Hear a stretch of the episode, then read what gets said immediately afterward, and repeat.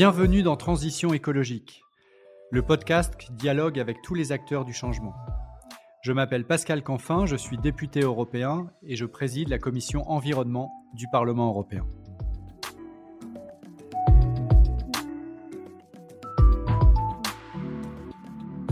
Dans ce podcast, je dialogue avec des responsables politiques, des chefs d'entreprise, des militants de la société civile, et nous soulevons ensemble le capot de la transition écologique.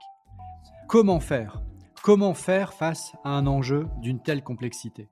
Voilà la question clé qui sera le fil conducteur de nos échanges. Mon engagement? Vous garantir un podcast sans fausse polémique, sans simplisme et tourné vers l'action. Mon souhait? Créer de l'intelligence collective pour gagner la bataille de la transition écologique. Et il va sans dire que la participation de mes invités à ce podcast n'emporte aucune signification partisane pour ceux qui aimablement acceptent de répondre à mon invitation au dialogue. Je remercie le groupe Renew Europe pour le soutien apporté à la réalisation de ce podcast.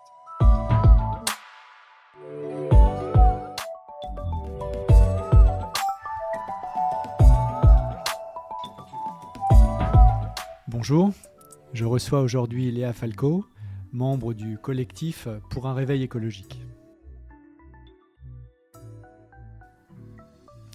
Bonjour Léa Falco. Bonjour.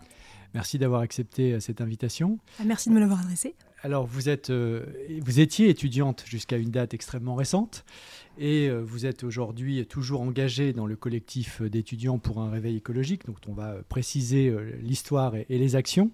Et vous travaillez aussi au sein de l'école des ponts, donc une des plus grandes institutions de l'enseignement supérieur française pour former les fonctionnaires, notamment issus de cette école, j'imagine, à la transition écologique.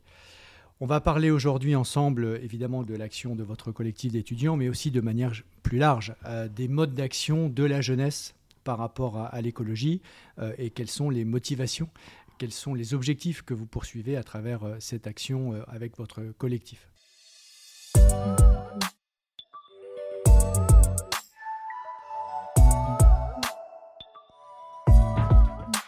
Voudrais d'abord qu'on commence par euh, rappeler un peu l'histoire de ce collectif qui s'est fait connaître euh, il y a quelques années, vous allez le préciser plus en détail, en rassemblant de manière totalement inédite plusieurs dizaines de milliers de signatures d'étudiants, notamment d'étudiants dans les grandes écoles, en disant aux entreprises euh, que maintenant, eh bien, ça suffit, il fallait réellement changer. Ça a été, je l'ai vécu moi en discutant avec des entreprises, une forme d'électrochoc pour les ressources humaines de ces entreprises et pour leur capacité à attirer ou pas les talents. Donc refaisons un tout petit peu d'histoire. Qu'est-ce qui vous a amené? Comment ça s'est passé? Eh ben, ça a commencé tout doucement, en septembre 2018. 2018, euh, ça a été l'année où il y a eu un certain nombre de mobilisations jeunes. C'est un peu là souvent que les gens tracent un avant et un après euh, sur la mobilisation des jeunes pour le climat. Et en, donc, il y a eu Youth for Climate, il y a eu Greta Thunberg, il y a eu la démission de Nicolas Hulot aussi. Donc, euh, tout un tas d'événements conjoncturels qui se sont alliés pour essayer de former un moment structurel. Et c'est à l'intérieur de ce momentum-là que s'est créé le collectif pour un réveil écologique. C'est parti du manifeste pour un réveil écologique pour lequel souvent on nous connaît encore, euh, qui était un texte qui était vraiment euh, rédigé par une dizaine d'étudiants qui venaient effectivement de grandes écoles, qui venaient de, Polytechnique, euh, de l'ENS, de HEC, de l'agro. Et ils écrivaient dans ce texte-là leur refus de travailler pour des entreprises qui n'étaient pas alignées avec leurs convictions. Et en l'occurrence, c'était leur conviction environnementale. C'est-à-dire qu'il y avait un refus de séparer la vie privée de la vie professionnelle en se disant qu'au vu de l'urgence environnementale, c'était plus envisageable et que donc il fallait travailler, au moins quand on avait la possibilité, à cause d'un diplôme un petit peu brillant qui faisait sympa sur le CV, pour des entreprises qui voulaient s'aligner sur les, limites planétaires, ou qui en tout cas faisaient ce qu'elles pouvaient pour le faire. Et donc c'est né là. Ce texte-là euh, a eu un retentissement euh, auquel nous, on ne s'attendait pas. On a eu euh, plus de 30 000 signatures qui venaient de plus de 400 établissements différents, pas seulement des grandes écoles. Il y a un certain nombre de gens qui se sont retrouvés dans ce message-là. Et euh, ça nous a propulsé là où on est aujourd'hui. On a eu l'occasion d'intervenir euh, dans, des, conférences euh, économiques, dans des conférences un peu plus politiques, dans les établissements d'enseignement supérieur aussi, qui sont l'antichambre de ce monde de travail-là et qui ont un rôle à jouer assez essentiel. Je pense qu'on y reviendra. et depuis quatre ans, maintenant, on s'est développé surtout sur deux volets. Ce volet-là de transition dans les établissements, c'est-à-dire intégrer aux maquettes pédagogiques de manière obligatoire des cours sur les enjeux environnementaux fondamentaux. Et donc ça inclut pas seulement le climat, mais la biodiversité, les ressources, les limites, tout ce qui ressort euh, de la transformation écologique au sens large. Mhm. et de l'autre côté, sur le volet des entreprises, pouvoir avoir un impact suffisamment fort pour qu'elles, euh, entre guillemets, euh, shift et, euh, et puissent s'aligner sur les limites planétaires. Ce qui, évidemment, est un défi bien plus large que nous, mais sur lequel on a eu un, petit impact, parce que c'est ce dont vous parliez sur les, ressources RH, c'est là, le, là le point. de pouvoir... Faisons justement, mhm. un, tirons un premier fil, quatre ans après le lancement de votre manifeste. Donc, gros succès. Euh, impact psychologique très fort sur les recruteurs qui se disent mais euh, vis-à-vis de ces étudiants qui sont euh, en quelque sorte l'élite d'une génération, s'ils ne viennent plus chez moi, j'ai un vrai problème de capacité à attirer les talents. Quatre ans plus tard, est-ce que vous diriez que des choses ont réellement changé au moment des entretiens d'embauche, au moment des, des, formations? Quel premier bilan vous pouvez faire? Au niveau des entreprises, c'est difficile à dire, parce que c'est quand même un grand chantier. Donc nous, euh, ce qu'on a vu, euh, c'est qu'il euh, y a effectivement un enjeu au niveau des, grandes entreprises, des multinationales. Hein. c'est de ça dont on parle, c'est pas les PME, TPE, même s'il y a de plus en plus d'étudiants de grandes écoles qui se dirigent justement vers des PME, en particulier du tissu industriel. dans ces grandes entreprises, ce qui s'est passé, c'est que vous avez une partie des talents qu'elles attiraient hier qui s'est désistée. Et donc en particulier, on a par exemple Patrick Pouyanné qui, c'était pendant un des confinements, je pense que c'était en 2020, qui a déclaré que Patrick le, Pouyanné, le patron de Total, le PDG de Total, absolument qui a déclaré que euh, le, recrutement, et en particulier le recrutement de jeunes ingénieurs, ça faisait partie de ses priorités à lui et de ses vraies inquiétudes pour la stratégie de l'entreprise. Donc c'est là qu'on essaie de taper, dans cette espèce de chantage à l'emploi, entre guillemets, euh, et on constate que ça fonctionne de manière relative, parce que évidemment, vous aurez toujours des gens euh, qui voudront travailler dans ces grandes entreprises-là.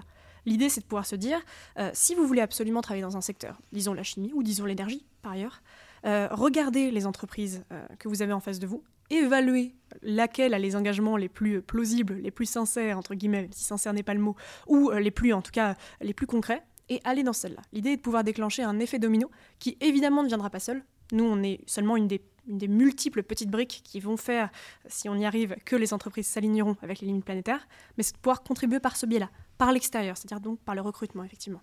Donc c'est trop tôt, en tout cas, pour euh, euh, être certain que cette théorie du changement fonctionne puisque ce que vous venez de dire vous-même, c'est qu'il y aura toujours quelqu'un peut-être pour travailler dans l'entreprise X ou Y. Néanmoins, euh, ça crée une tension dans le système qui est susceptible de contribuer comme une pierre à un édifice plus large pour faire évoluer les choses, notamment dans le comportement des entreprises. Mais votre action, c'est aussi euh, de travailler sur les écoles elles-mêmes, sur, mmh. sur la formation euh, de, de, nos ingénieurs, la formation de nos futurs cadres dans le management, dans les relations commerciales, etc. Aujourd'hui, là encore quatre ans hein, après le lancement de votre manifeste, dans les grandes écoles françaises, est-ce que vous êtes capable de dire, ben voilà, il y avait un point A, maintenant on est au point B et on a fait la moitié du chemin? La moitié, je ne sais pas, mais en tout cas, on est en train d'avancer, c'est sûr.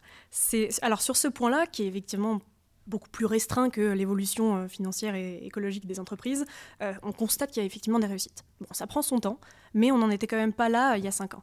Donc typiquement, alors nous, on a milité à Pour un rêve écologique depuis des années, je le disais plus tôt, pour l'intégration dans les maquettes pédagogiques des enjeux environnementaux.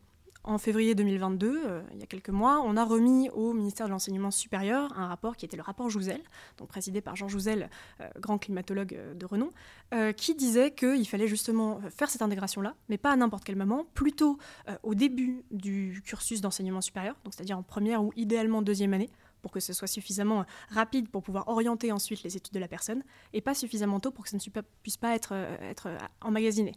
Donc euh, ce rapport-là est sorti, et il y a quelques semaines, en octobre, en octobre 2022, la ministre de l'Enseignement supérieur, Sylvie Retailleau, a fait des annonces dans ce sens, en citant ce rapport, auquel on a contribué comme tout un tas d'autres acteurs, euh, et décidant, ou en tout cas euh, annonçant que d'ici à 2027, dans tous les établissements d'enseignement supérieur français, il y aurait pour tous les élèves ces formations-là. Donc là, on est au stade des annonces, c'est très bien, c'est déjà un premier pas.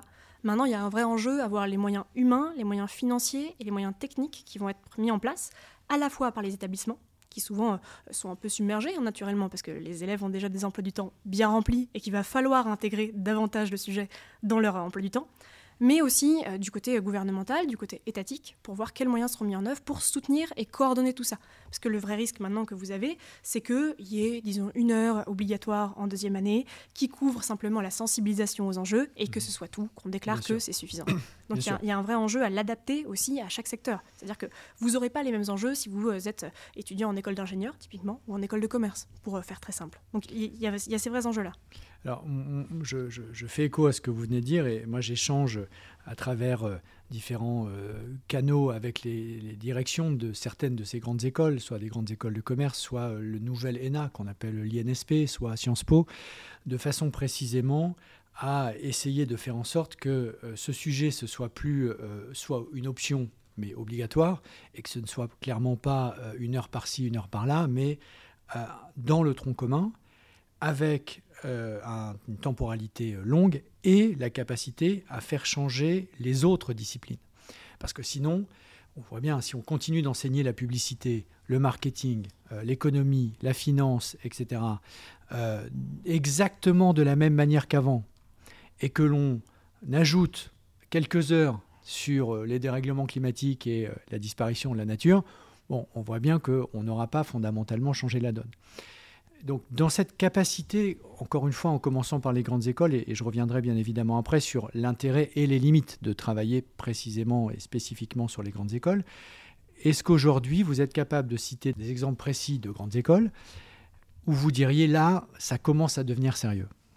L'école des mines est en train de refonder complètement son cursus en partant justement du principe que la transition euh, écologique et ses enjeux sont pas seulement une matière en plus, mais c'est exactement ce que vous disiez, euh, un impensé. C'est-à-dire que ça s'intègre à toutes les autres matières, et c'est particulièrement important pour des écoles d'ingénieurs, ça s'intègre à toutes les autres matières et ça devient une matrice intellectuelle par laquelle on voit le monde.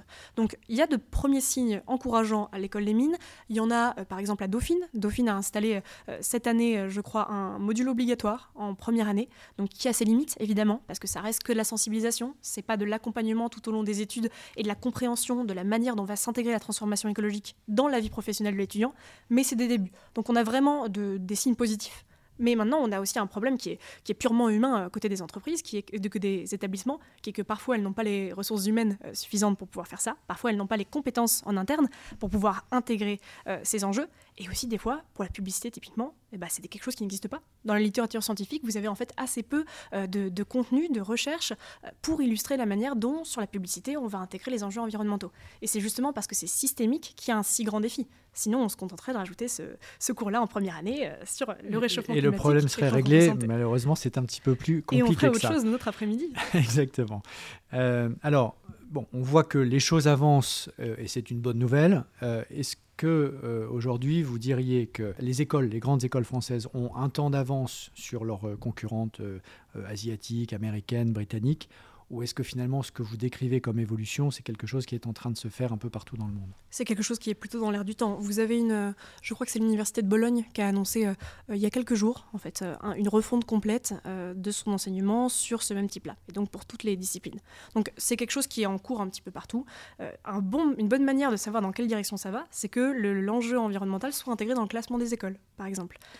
Et ça, on pourrait voir si, le, si le prochain classement de Shanghai avait une intégration de ces enjeux-là avec euh, un poids, euh, une pondération importante, et ben là, ça deviendrait un, vrai enjeu pour les écoles, y compris celles qui n'ont pas envie de s'y mettre, parce que c'est quelque chose qui existe, hein, c'est un effet d'entraînement. Et je, vous rejoins à 100%, et, moi je regarde aussi euh, beaucoup dans le classement des écoles de commerce, le classement du Financial Times, mhm. qui est la référence, qui fait que les écoles se, se font concurrence sur les critères du classement du Financial Times, qui n'intègre absolument pas à date les enjeux climatiques, de responsabilité euh, sociale, de formation aux enjeux sociétaux, etc.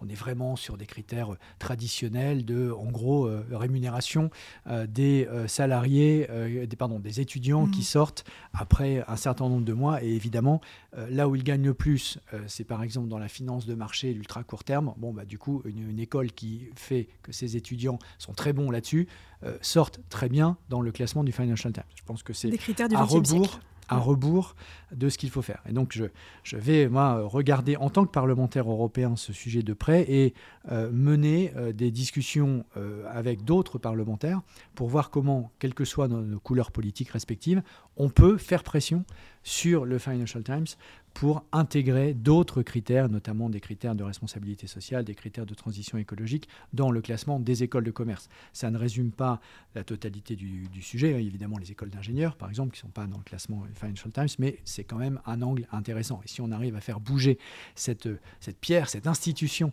qu'est le Financial Times, eh bien euh, ça montre que l'on peut gagner euh, certaines de ces batailles sur euh, les classements des écoles. Je pense que c'est un, levier qui n'est pas forcément très connu du grand public, mais qui, pour les étudiants dans ces grandes écoles, euh, est un, élément important, et pour les directions de ces grandes écoles, est un élément important.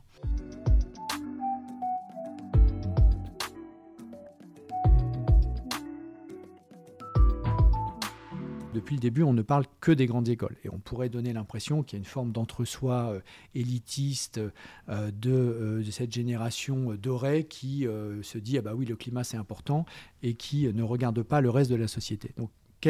D'abord, pourquoi votre mouvement n'est parti que des grandes écoles? Quelle est la logique? Est-ce que c'est le hasard ou est-ce qu'il y a une volonté derrière ce choix? Et ensuite, évidemment, la réponse à la question que vous avez dû entendre 500 fois, à savoir, OK, c'est un truc de surdiplômé, euh, quid du reste?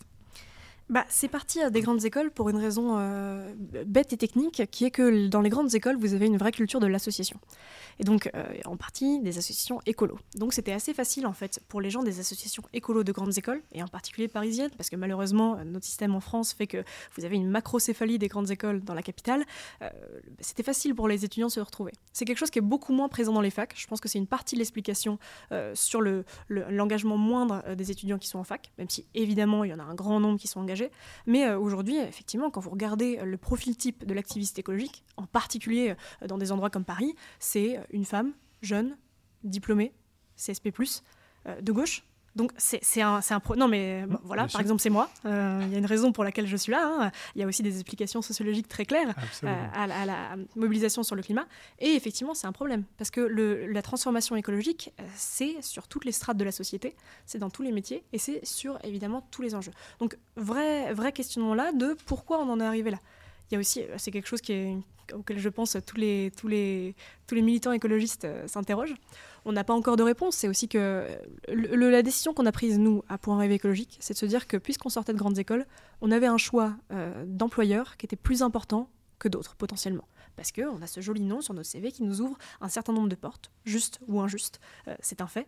Et donc on a décidé d'avoir de, cette, euh, cette, euh, ce slogan à la Spider-Man qui est que le, la enfin, le, privilège entraîne une responsabilité. Mhm. Et nous, sans que ça pèse évidemment seulement sur la responsabilité individuelle, puisque c'est évidemment un problème systémique, il y a cet enjeu à ce qu'en tant que surdiplômé, justement, le mot est juste, on puisse participer à cette, entre guillemets, marche de la transformation écologique. Mhm. Parce que, pour être caricatural, hein, c'est si vous êtes, euh, si vous travaillez à Total, mais euh, chez Total, que vous êtes en dissonance cognitive complète, mais euh, que vous ne pouvez pas changer d'emploi parce que vous êtes dans un bassin dans lequel vous ne retrouvez pas d'emploi, parce que votre famille est là, vous ne pouvez pas déménager. C'est-à-dire que vous êtes en, désaccord entre vos convictions personnelles et ce que l'entreprise vous amène à faire. Voilà, mais alors je, je cite les exemples de Total, ça pourrait être n'importe qui, mais c'est que tout le monde n'a pas, et c'est important de le dire, tout le monde n'a pas la même mobilité professionnelle. Et donc, euh, c'est ce, cet enjeu-là qu'on a choisi de, de regarder. Ce n'est pas exclusif le fait de travailler avec les grandes écoles, enfin, avec les étudiants des grandes écoles, c'est plutôt de se dire que c'est là où il y a le meilleur rapport de force pour transformer euh, l'action des entreprises parce que vous avez demain accès à des niveaux de responsabilité qui mhm. que vous avez des vrais leviers et vous avez sur le marché du travail un rapport de force vis-à-vis des entreprises puisque la plupart du temps, euh, lorsque vous sortez de, des grandes écoles concernées, euh, c'est plutôt les entreprises qui viennent vous chercher que vous qui alliez chercher du travail. Mhm. Donc ça crée des conditions pour avoir un meilleur bras de levier et avoir un meilleur impact. Mais je pense que c'est très important de rappeler qu'il ne euh, faut pas évidemment que ce soit limité aux grandes écoles. Je vous travaillez donc avec les, facs, même si c'est euh, moins euh, structuré, on va dire. Mais si je, j'élargis le propos, on a parfois l'impression qu'il y a une sorte d'angle générationnel, les fameux boomers versus les jeunes, qui seraient forcément des activistes pour le climat convaincus il me semble que les choses sont un petit peu plus complexes, mais je voulais avoir votre vision de l'intérieur, étant moi-même euh, malheureusement sorti de la génération euh, euh, des étudiants depuis un certain temps. je constate que lorsque on vote en France, le parti qui rassemble le plus de voix des jeunes, c'est le Front National, le Rassemblement National. Et donc, comment vous, vous conciliez ces deux réalités? Probablement, il y a une forme de génération climat dans une partie de la jeunesse, urbaine, CSP, pour qui c'est devenu un élément clé de la vision du monde, de l'engagement dans la société, de l'engagement politique, et de l'autre, le fait que le Rassemblement national soit le premier parti de France chez les jeunes.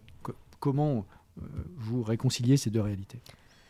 Bah, je pense que le, déjà, le, terme de génération climat, c'est plus euh, un slogan médiatique qu'une réalité sociologique. C'est-à-dire que euh, c'est Bourdieu qui dit que la jeunesse n'est qu'un mot. C'est vrai, on le constate.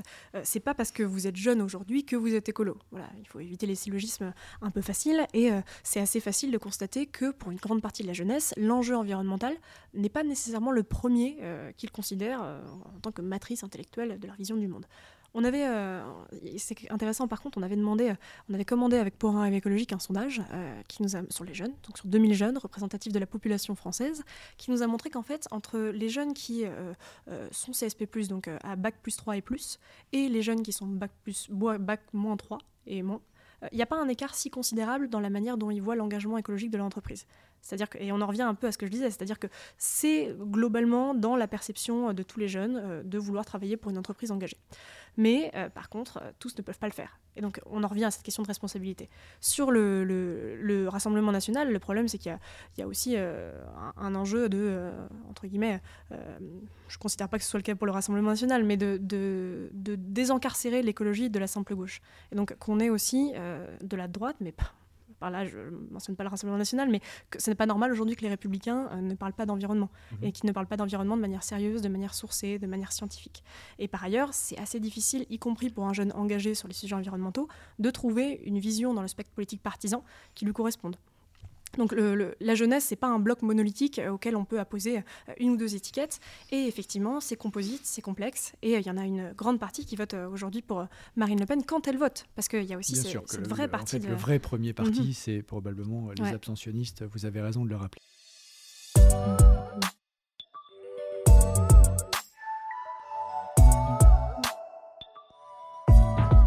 Un, autre, une autre, un autre élément qu'on entend euh, beaucoup dans le débat public, c'est justement la, radicalisation ou la radicalité des nouveaux modes d'action, des nouveaux militants jeunes pour le climat. on a eu récemment beaucoup d'exemples euh, qui ont fait le tour du monde avec euh, le fait de jeter la sauce tomate ou quoi que ce soit sur des tableaux, je précise, et c'est important de le rappeler, protégés. Mhm. Donc il n'y a pas eu de dégradation des tableaux, c'était un, geste symbolique, mais qui a fait le tour du monde vous, vous êtes dans un mode d'action euh, un petit peu plus, enfin un peu moins radical. Je ne sais pas comment le, qualifier de, un peu positivement, mais en tout cas, vous n'êtes pas en train, euh, et je ne pense pas que ça fasse partie de vos plans, d'aller euh, au musée d'Orsay pour chercher à, vous faire une œuvre d'art ou au Louvre. Quel regard vous portez Quel regard vous portez sur ces modes d'action? En quoi ils vous semblent positifs? Je reviendrai après sur ce que j'en pense moi-même, mais en quoi ils vous semblent positifs et en quoi ils vous semblent risqués? Déjà, une, petite parabole sur le, sur le mot euh, radicalité. C'est un mot qui est un petit peu utilisé à toutes les sauces euh, en ce moment parce que ça a une portée médiatique euh, importante aussi. Et donc, vous avez tout un tas de journalistes qui l'utilisent.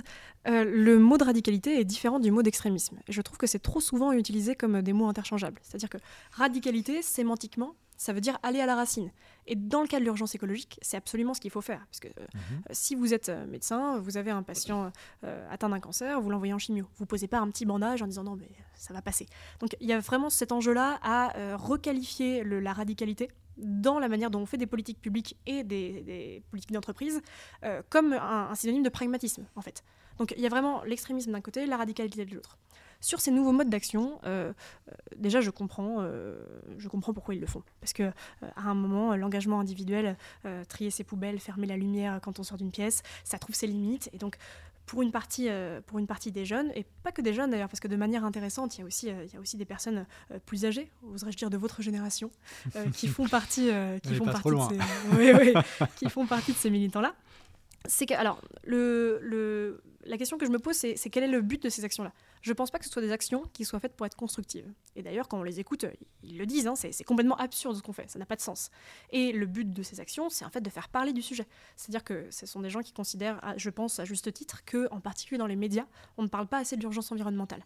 Et qui donc créent des, événements, des épiphénomènes pour entraîner une discussion médiatique sur le sujet. Mmh. Ça fonctionne en fait assez mal parce que euh, les médias choisissent de se concentrer justement sur cette action superficielle plutôt que de creuser le fond du sujet.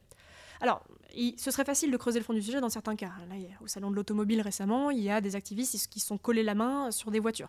Donc là, on peut avoir une réflexion sur la place de la voiture, sur la mobilité, sur la manière de décarboner euh, nos mobilités. C'est plus compliqué quand la manifestation euh, de, l'activisme n'est pas corrélée ou liée directement euh, au message qu'ils veulent faire passer quand dernière rénovation bloque des routes, c'est pas évident pour les gens qu'ils militent pour la rénovation thermique des bâtiments en France. Alors, qu'est-ce qui fait que, vous, alors que vous êtes euh, plusieurs euh, dizaines de milliers qui euh, suivez pour un réveil écologique, pourquoi vous ne choisissez pas vous-même ce mode d'action, par exemple? Nous, on, ne dicte rien à personne. Peut-être qu'il y a certains de nos abonnés qui le font. Bien qui, sûr. Qui ce soit, mais en tant que collectif. Parce que euh, le combat environnemental, et le terme de combat est peut-être euh, pas tout à fait approprié parce qu'on n'est pas non plus dans, un, affrontement martial à ce stade, mais euh, dans l'enjeu environnemental, vous avez plein de briques. C'est ce que je disais tout à l'heure, c'est un écosystème. C'est-à-dire que vous avez une frange plus radicale, je pense que le mot radical est approprié pour ce que fait Dernière Innovation ou Just Stop Oil, une frange plus radicale qui va du coup faire des actions coup de poing, essayer de mettre le sujet sur le tapis et faire une pression depuis, depuis l'extérieur, entre guillemets. Et vous avez des, des endroits militants comme pour un écologiques qui sont plus consensuels, dans le sens où euh, on peut entendre notre message un petit peu plus facilement, on est plus audible euh, aux yeux de certains dirigeants, euh, qui en fait ont le même, le même but, on n'a peut-être pas les mêmes moyens, mais on a le même objectif. Et donc c'est là qu'on se retrouve, et par ailleurs je pense que vous les partagez, on veut atteindre la neutralité carbone de manière aussi juste socialement que possible. On l'a fait voter dans la loi européenne dans le cas du Green Deal. Absolument. Donc, donc vraiment il y a, y a cet enjeu-là de ne pas non plus opposer complètement les luttes. C'est pas les mêmes moyens, mais c'est les mêmes objectifs, et c'est ça je pense qui est important au fond. C'est simplement que c'est des leviers d'action qui sont pas tout à fait les mêmes, qu'il faut actionner de la même manière pour pouvoir réussir à parvenir à quelque chose. Et en fait, là, le, fait est que euh, on parle plus d'écologie, peut-être pas de la bonne manière, et certainement pas de la bonne manière, je pense, à cause du traitement médiatique. On parle plus d'écologie C'est vrai, mais en même temps, vous avez, je pense, soulevé le, euh, à la fois l'intérêt et les limites. C'est que mhm. euh, si on regarde uniquement l'aspect quantitatif des choses, effectivement, les images ont fait le tour du monde. le thème a été mis à peu près dans tous les plateaux télé et radio possibles. Ok, si c'est ça l'objectif, alors il est atteint. Mais si l'objectif est d'emmener la société, de dépolariser ce sujet, précisément pour éviter qu'il y ait une partie de la société qui trouve qu'on ne va pas assez vite et une autre qui trouve que ça va beaucoup trop vite et que du coup, au lieu de fédérer et d'emmener la société et d'en faire de faire de l'enjeu de la transition écologique un, un, enjeu de rassemblement, on en fait plutôt un enjeu de polarisation à l'américaine, pour faire simple. Eh bien, je pense que au fond, mon intuition, mon analyse, c'est que ça détruit plus de valeur que ça n'en crée. Et c'est pour ça que euh, moi, je suis euh, prudent vis-à-vis de cette, cette, nouvelle radicalité euh, écologiste, des, nouveaux militants, en quelque sorte. C'est que, certes, ça fait parler du sujet, mais est-ce que ça en fait parler de façon à accélérer la transformation dont on a besoin, soit dans les entreprises, soit chez les agriculteurs, soit dans les ménages?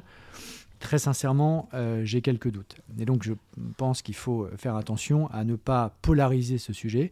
Et d'ailleurs, vous l'avez dit vous-même, euh, vous, euh, vous agissez non pas contre ce mode d'action, et d'ailleurs moi non plus, hein, je veux dire, il y a une énergie dans ce mode d'action qu'il faut entendre, il y a, il y a une éco-anxiété, comme on dit maintenant, que je partage, mais il faut être capable de transformer cette énergie en changement et pas simplement en coup de gueule ou en alerte. Et c'est là où euh, c'est intéressant de voir que même dans votre génération, qui, on a bien compris, n'est pas la mienne, euh, vous euh, avez ce débat en interne, en quelque sorte. Non pas pour opposer, mais au moins pour faire les deux.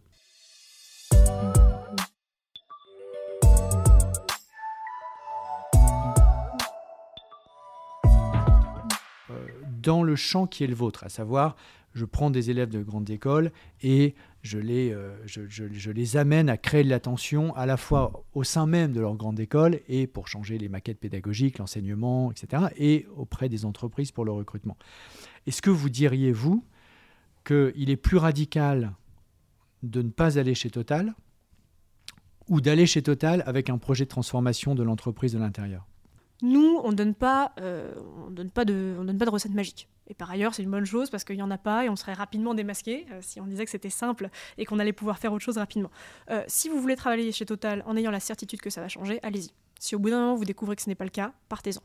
Euh, ce qu'il faut faire, et c'est ce que j'ai dit tout à l'heure, c'est que si vous voulez travailler dans l'énergie, observez euh, les entreprises qui sont sur la table, chez lesquelles vous pouvez travailler, envisager de postuler, et décortiquer, ou alors demander, demander à Pour un écologique de décortiquer leur stratégie pour vous, et d'aller travailler dans celle qui a le, soit le plus de levier de changement, soit le plus de chances de shifter rapidement.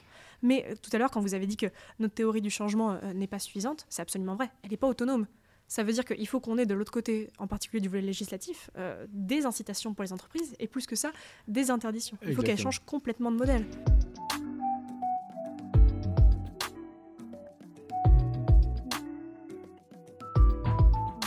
Je pense qu'il y a une question au fond qui traverse tout ce que vous faites.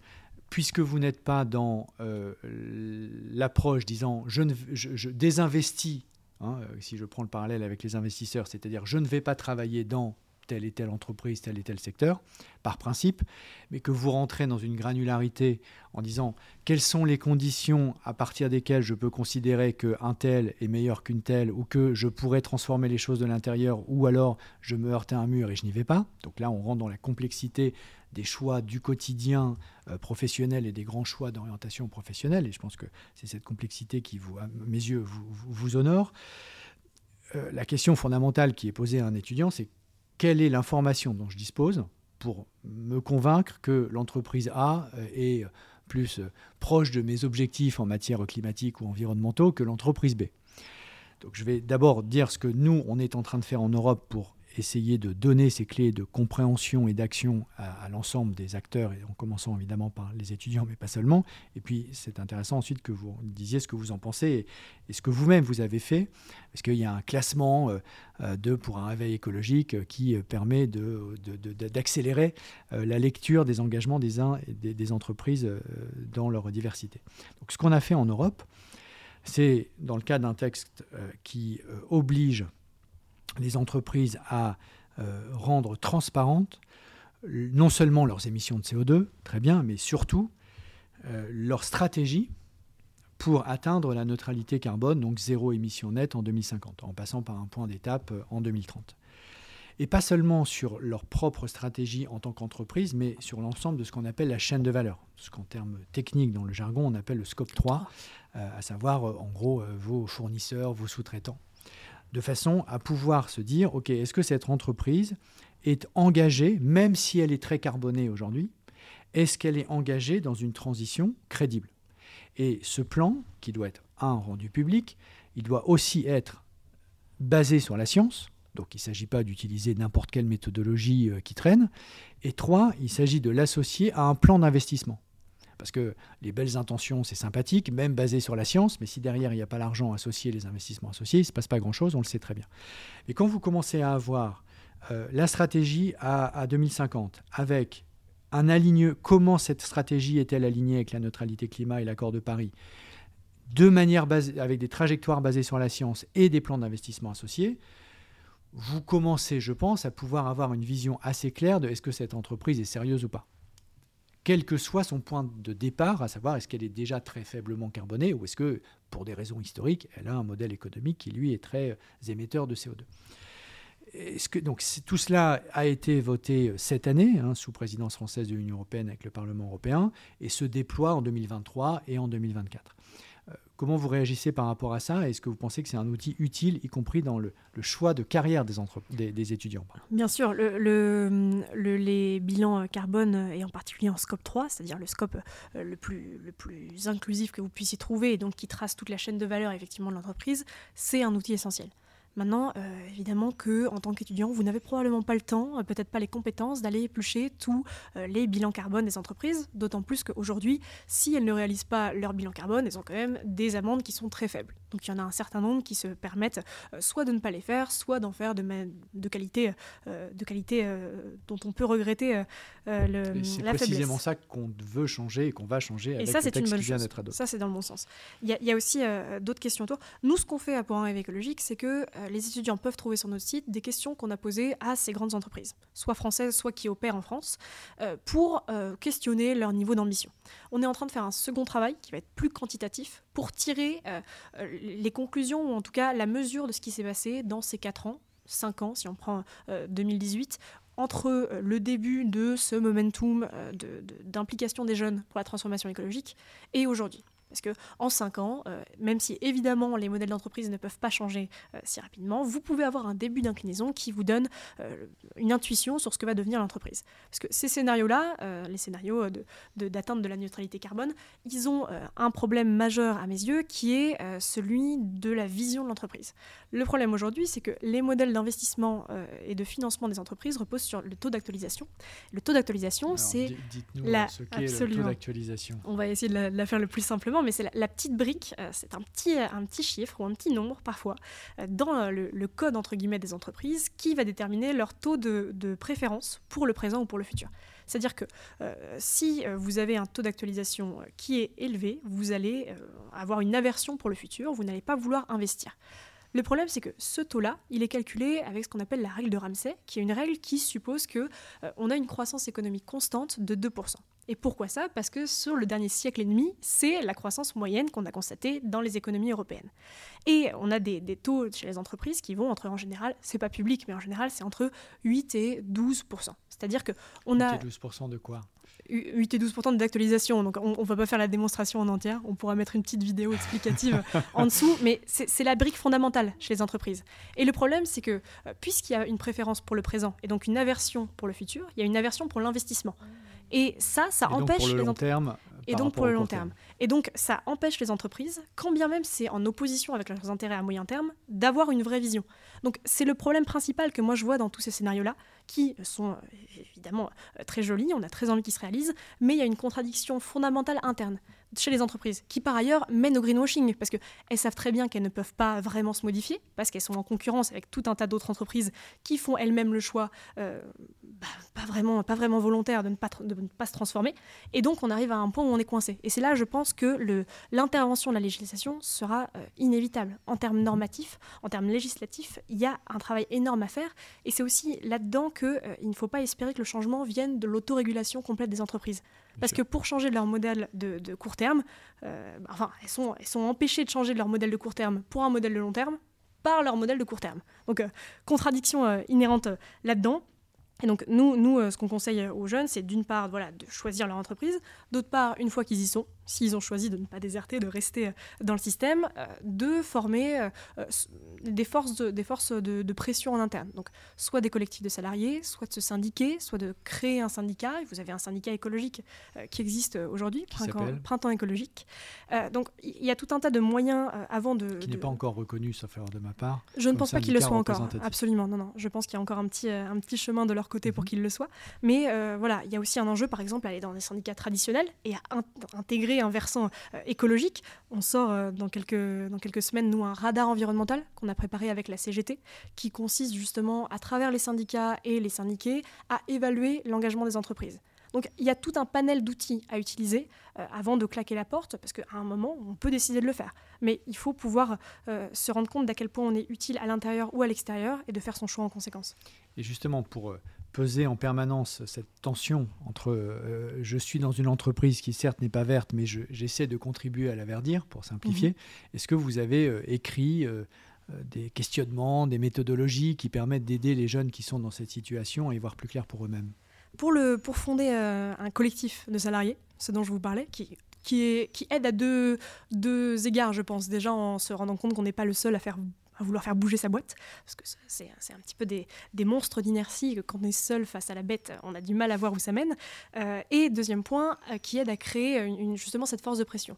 Pour ça, on a euh, écrit un, guide, entre guillemets, que vous pourrez trouver, qui a été fait par le Point Rêve écologique et une association qui s'appelle Les Collectifs, qu'on a contribué à, fonder. Qui se trouve sur votre site internet. Qui se trouve absolument sur notre site internet. J'espère qu'on aura un lien sous, cette émission, évidemment, pour que tout le monde puisse aller fonder un collectif euh, au sein de son entreprise, mais qui sert justement euh, à cet enjeu-là, à pouvoir euh, se monter, se former euh, non seulement s'auto-former, mais avec les autres collectifs qui existent dans notre groupe, et de travailler par secteur. Je pense qu'il y a un vrai enjeu aujourd'hui, non seulement pour les entreprises, mais aussi pour les collectifs à l'intérieur engagés, de travailler en secteur. Parce que c'est aussi comme ça qu'on avance. C'est en regardant ce que font les concurrents, en essayant de monter les barres, et euh, progressivement, une étape après l'autre, en attendant une législation qui est indispensable, quoi qu'il en soit, euh, de pouvoir avancer.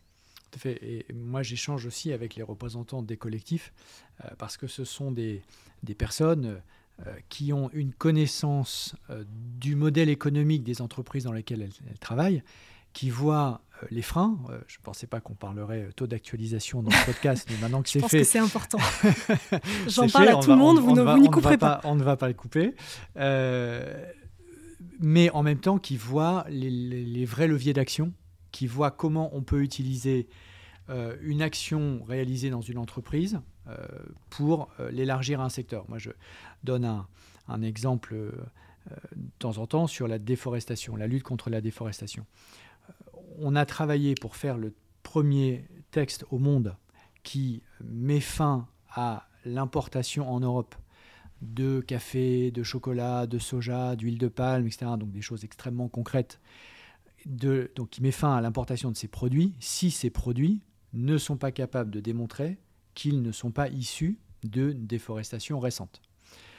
il y a des entreprises qui avaient pris euh, ces engagements-là, euh, ça date de 2014.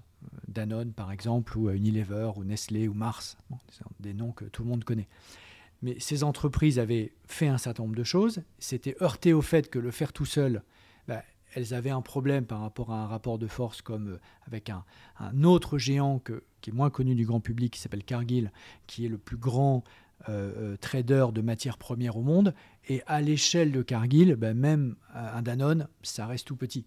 Et à un moment, Danone disait, mais moi, je ne peux pas, je n'arrive pas à obtenir les informations dont j'ai besoin de la part de cette entreprise américaine. Résultat des courses, on a pris leurs meilleures pratiques, on a pris ce qu'elles avaient réussi à faire, les technologies qu'elles avaient développées, les contrats qu'elles avaient écrits avec leurs fournisseurs, etc. Puis on s'est dit, bah, si, si vous l'avez fait et que ça marche, on va le faire maintenant à grande échelle pour toute l'Europe, à l'échelle du continent et pour tout le secteur. Et c'est exactement ce qu'on a fait. Et on est en train, là, dans les tout prochains jours, de finaliser l'accord ultime sur ce texte. Et on sera la première zone au monde à s'être dotée d'une telle législation. Et c'est très intéressant parce qu'on l'a vraiment construite de manière opérationnelle et pragmatique grâce à l'engagement de certaines entreprises euh, en amont. Et donc on a besoin que dans les entreprises, certains capteurs en quelque sorte soient présents pour nous dire, hey, regardez ce qu'on fait dans tel et tel secteur, tel type d'investissement, tel type de technologie, tel type d'innovation, pour que nous, moi en particulier, euh, nous en tant que responsables politiques, on se dise, ah là, il y a une pépite. Là, en fait, ce qui est fait par un tel ou une telle, en fait, on pourrait imaginer le déployer à grande échelle et en faire la règle. Et donc en faire une contrainte pour celles qui n'ont pas envie de jouer le jeu. Je crois que cette équation, cette articulation entre la partie progressiste des entreprises ou des personnes qui travaillent dans ces entreprises et euh, ceux qui veulent changer les choses, pour faire simple, dans le monde euh, politique, dans leur diversité partisane, bien évidemment, je crois que ça, c'est absolument transformationnel. Il y a un enjeu d'autant plus, je trouve, à l'échelle de l'Union européenne, euh, de, euh, de se séparer d'un certain nombre de totems, typiquement le libéralisme, ou en tout cas la concurrence. Ah, vous ouvrez un, grand champ. Oui, il nous reste une heure et demie, c'est ça? Oui, très bien. Ça. Non, mais, moins une heure vingt-cinq. Parce que, euh, de, de, manière curieuse, l'Union européenne s'est dotée d'engagements, le, le, Fit for 55, d'engagements qui sont parmi les plus ambitieux de la planète, et à côté reste raccroché à des totems comme le libéralisme ou la concurrence, qui font qu'il va y avoir très rapidement des contradictions, de la même manière que les entreprises engagées ont des contradictions.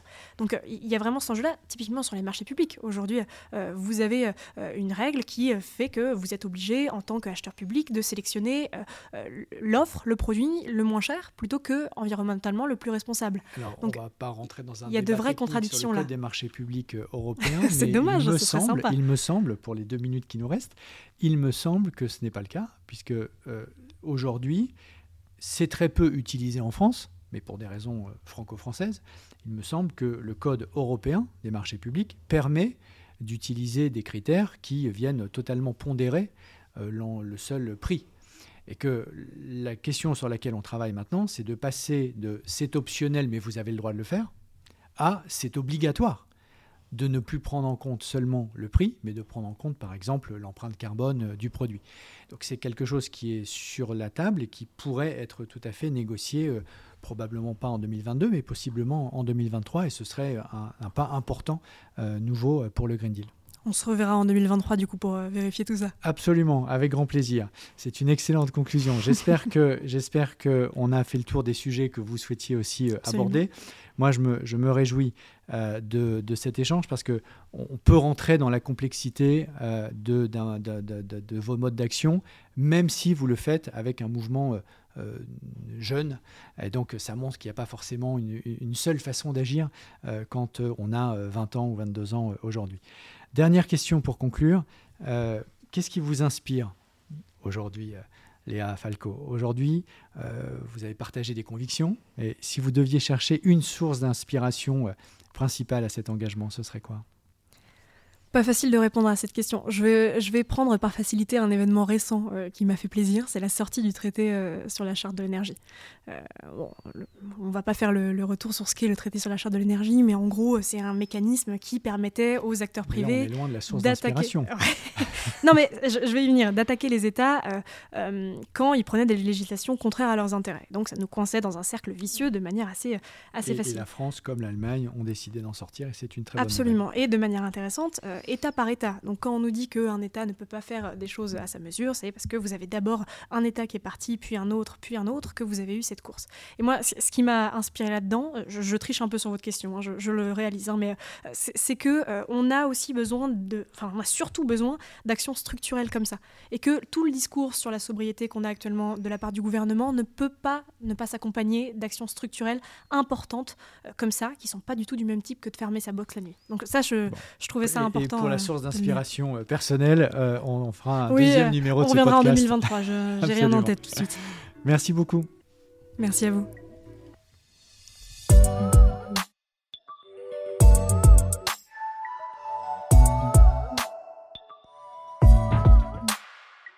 C'est la fin de ce podcast. Merci à vous de l'avoir écouté et merci au groupe Renew Europe pour son soutien. N'hésitez pas à vous abonner à poster vos commentaires et le lien vers ce podcast avec le hashtag Transition écologique.